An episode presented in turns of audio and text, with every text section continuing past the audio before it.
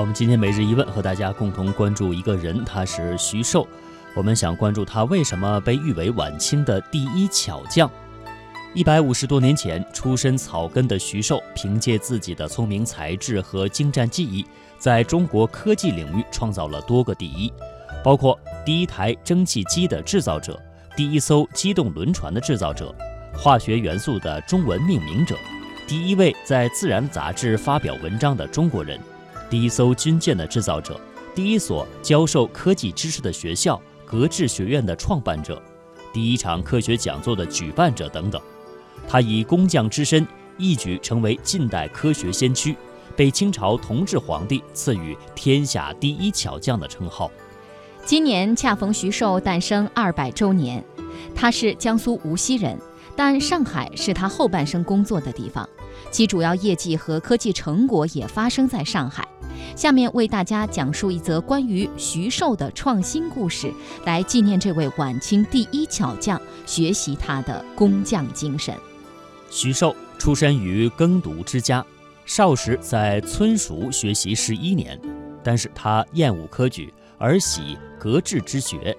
那么格致呢，就是我们今天所说的物理、化学等自然科学的总称。那么有记载就说。举凡各种农具、工具、日用器皿的结构，以至于艺术品、装饰品等的制作，无不发生兴趣，从事研究。在乡村，他以手工艺谋生，并立下四无座右铭，那就是无谈无稽之言，无谈长之语，无谈星命风水，无谈巫习谶纬。一八五五年，他与喜欢数理的同乡华恒芳一起到上海，逛至外滩一家书店，觅得《博物新编》一书。这是一本科普通俗读物，既讲析日常用品的结构原理，也介绍当时新鲜的声光呃声光化电知识。徐寿一看，大喜过望，赶紧购下。回家之后，不仅精读细看，而且与华恒芳朝夕研究木砚心得，偶有疑难，相互讨论，必求焕然冰释而后已。为了求得七色光，他曾经用水晶图章磨成三角形来进行检验；为了明白枪弹所行的抛物的线，还设立了远近多把来观察它。所谓外行看热闹，内行看门道。对能工巧匠而言，有了科普读物，就能够助其学用结合，技艺大进。据记载，徐寿曾经制作指南针、象限仪、四明钟，甚至还仿铸墨西哥银元，一下子鲁班在世的声名就传遍了城乡。一八六二年，洋务派首领曾国藩点名征召徐寿到淮军在安庆的军械所。徐寿出手不凡，没过几月就和次子徐建银造出了蒸汽机模型。蒸汽机的出现曾推动西方的工业革命，但当时大多数的中国人还不知其为何物。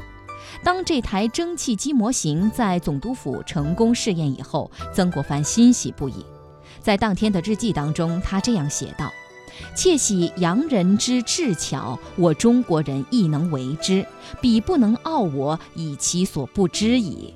三年之后，徐寿和华恒芳同心协力，制造出了我国第一艘机动木质轮船。那么有记载就说，长五十余尺，每一时能行四十余里。轮船在长江中破浪前行，性能良好，向上游逆水航行十四小时。下行顺水则只用了八个小时。这艘轮船被命名为“黄湖”，语出《战国策》中的“黄湖”，因是以游乎江海，淹乎大沼。古人视黄湖为一飞千里的江海大鸟，以此命名，欲有破浪腾飞之意。这就开启了我国近代造船业的先河。上海第一份英文报纸《字林西报》为了探个究竟，专门派记者登上黄湖轮上体验。回来以后，他们这样报道：黄湖号所用材料均由徐氏父子之亲自监制，并无外洋模型及外人之助。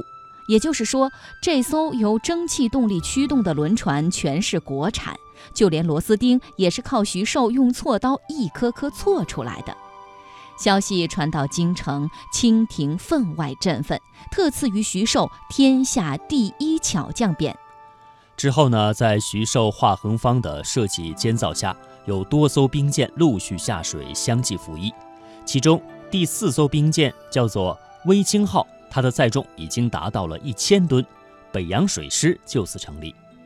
今天，在建设社会主义现代化强国、奋力实现中华民族伟大复兴中国梦之际，徐寿身上所具有的工匠精神、创新精神，也值得我们学习借鉴。